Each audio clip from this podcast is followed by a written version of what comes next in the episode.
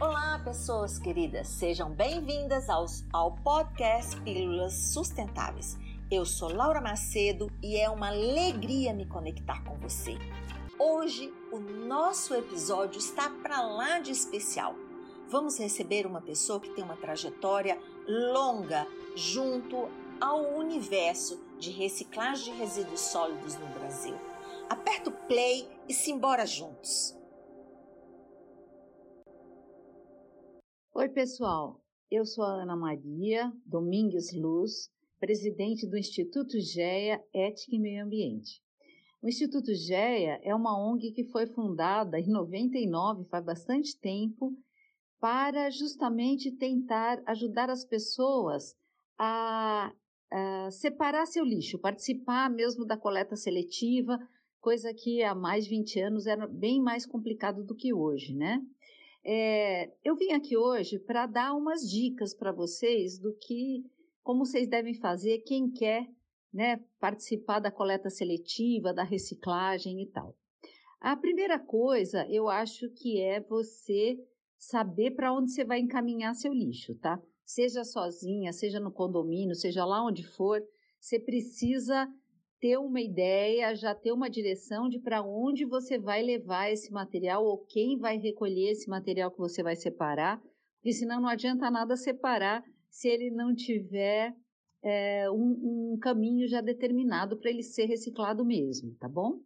É, a outra coisa é, vamos lá, você em casa, o mais fácil é a gente ter sempre um saquinho plástico, uma lixeirinha, alguma coisa nos lugares onde se gera mais lixo em casa, mais lixo reciclável, eu digo. Normalmente isso é no banheiro e na cozinha, tá? No banheiro tem toda aquele é, caixinhas de coisa, né? Embalagem, embalagem de shampoo, é, um monte de materiais recicláveis que se você tiver um saquinho lá bem pertinho de você para ir juntando esse material, fica bem mais fácil para depois juntar e enviar para reciclar, tá?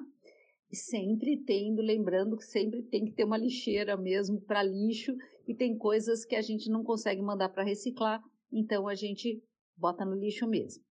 Na, na cozinha também é um lugar onde normalmente se gera muita embalagem, né? Você sabe, você vai preparando a comida, você vai abrindo uma embalagem de manteiga, você vai abrindo trocentas mil embalagens de plástico de vidro, é, de papelão, etc. Que é, o bacana é você ter também uma lixeira ou um saco, alguma coisa bem próximo, para ficar mais fácil para você já colocar esse material separado, tá? E o lixo jogar no lixo normal, comum e tal.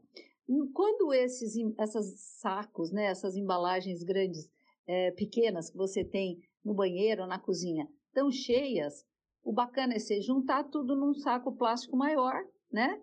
Ou despejar em alguma lixeira de recicláveis, enfim, daí dá o caminho que você tinha pensado antes, tá bom? É... Uma pergunta que me fazem sempre: precisa lavar o material? não precisa lavar o material para reciclar, mas ele não pode estar com todo aquele resíduo, principalmente de comida, porque senão aquilo vai começar a atrair rato, barata, onde, se, onde quer que seja que esse material vai ser é, armazenado, tá bom? É, outra coisa que eu acho que vale a pena a gente falar é assim, o quanto a gente separando materiais para reciclar, a gente ajuda a, os catadores de materiais recicláveis porque eles são pessoas que vivem desse material que você separou, né? Em vez de você botar no lixo, se você deixar separado e encaminhar, de preferência para uma cooperativa ou um catador avulso mesmo, você vai estar tá ajudando essa pessoa a sobreviver com dignidade, tá bom? Era isso que eu tinha para falar hoje para vocês. Ao realizar uma compra, Lembre-se que você não apenas está levando para a sua casa um produto, está levando também resíduos. E aí, como é que você vai descartar esses resíduos? É essa a importância de estar ouvindo o que a Ana nos trouxe, né? De que nós mesmos podemos iniciar essa segregação, essa separação dos resíduos na nossa própria casa. E além disso também criando todos, toda uma condição para que este resíduo se chegue até as cooperativas de resíduos sólidos ou mesmo a um catador avulso, né, que faz a segregação de resíduos. E por que isso é muito importante? Porque é uma oportunidade de transformar o lixo, gerando um valor econômico e criando melhores condições para as pessoas que atuam com ele, além de reduzir o impacto ambiental. Então, a existência dos catadores nessa cadeia produtiva do resíduo sólido é de fundamental importância, uma vez que o, atendimento pelo poder público não tem sido capaz de dar resposta adequada no tratamento desse resíduo. E, além disso, é uma oportunidade de gerar uma nova cadeia produtiva.